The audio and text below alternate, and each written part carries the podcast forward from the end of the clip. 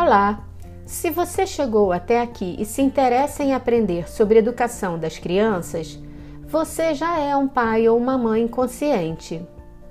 Por isso, o tema do podcast de hoje é Como lidar com as mentiras infantis. Falar a verdade é um valor pessoal, sempre muito bem-vindo e deve ser praticado em nossas vidas. Mas, de um modo geral, todos nós já mentimos por algum motivo. Seja por não querer se expor, por medo de magoar alguém ou por uma questão social. São inúmeros motivadores.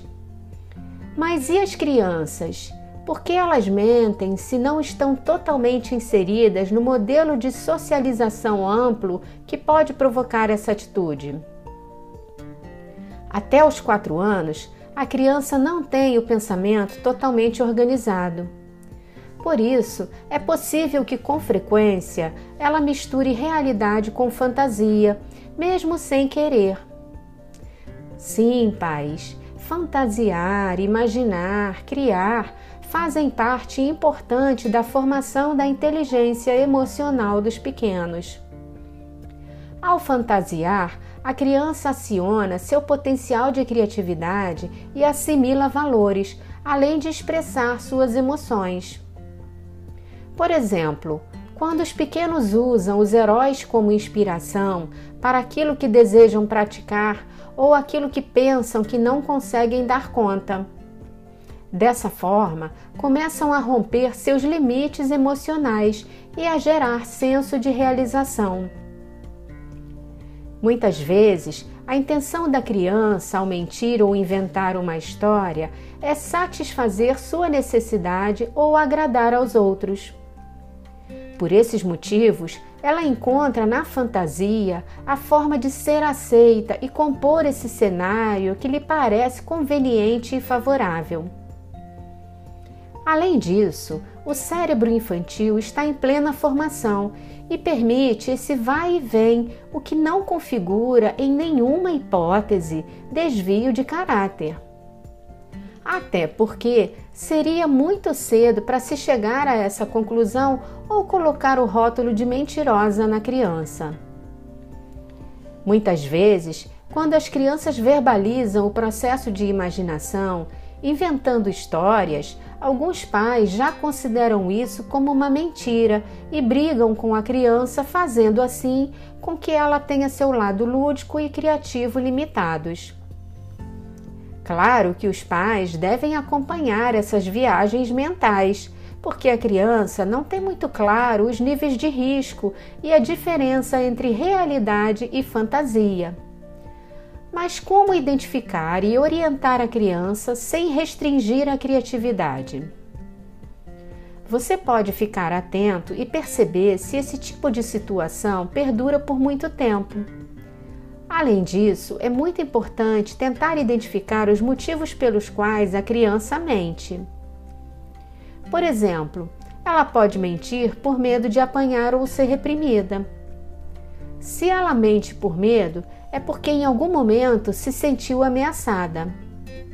Nesse caso, a mudança pode partir dos pais para que a criança não tenha mais medo. Vale uma autoavaliação sobre o estilo de parentalidade que pode ser representado pelo autoritarismo.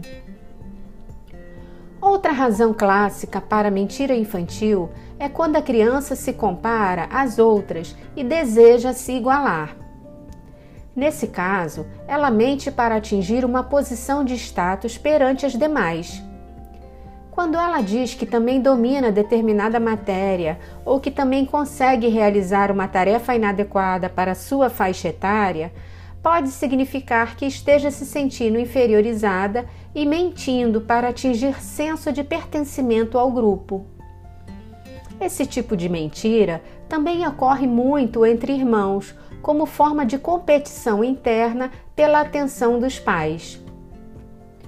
Para apoiar você a lidar com a mentira do seu filho, vou dar três estratégias bem simples e fáceis de aplicar. Primeira, pratique a escuta ativa e tente entender o que a criança está dizendo. Abra um canal de diálogo pautado na confiança, evitando assim que a criança sinta medo de expor seu pensamento. Pode ser uma necessidade não atendida e assim você poderá negociar se vai atender ou não. Brigar não resolve. Segunda, explique a diferença entre o que é real e o que é imaginário, para assim definir limites entre o que pode e o que não pode.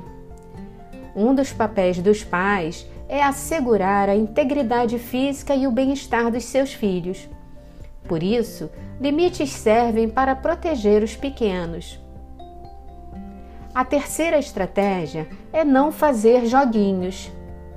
Se você já sabe que algo de errado aconteceu, não crie armadilhas para pegar a criança na mentira. Essa abordagem é inadequada porque, nesse caso, você também estará mentindo e manipulando a criança. Essa atitude pode gerar desconfiança e afastamento dos pequenos. Se você quer a verdade, seja honesto primeiro.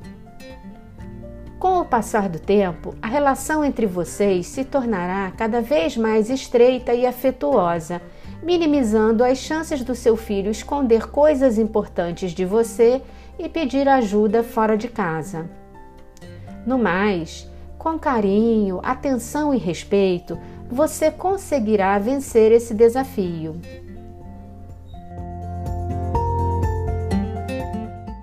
Todo dia, você deve se perguntar se precisa estudar para ser pai ou ser mãe. Eu vou responder que sim, precisa. Eu sou Josley Vale, consultora educacional e fundadora da Academia de Pais Conscientes. E o meu trabalho consiste em apoiar pais, crianças e professores no processo de educação consciente, por meio do desenvolvimento de habilidades e competências para lidar com emoções e comportamentos. Também sou mãe e estou aqui para caminhar junto com você nessa jornada. Fique comigo porque vou sempre entregar conteúdo relevante para ajudar você a encontrar soluções adequadas à sua realidade familiar, trazendo melhoria nas relações e qualidade de vida. Estou no Instagram, YouTube e Facebook, além do meu site. Um abraço e até o próximo podcast.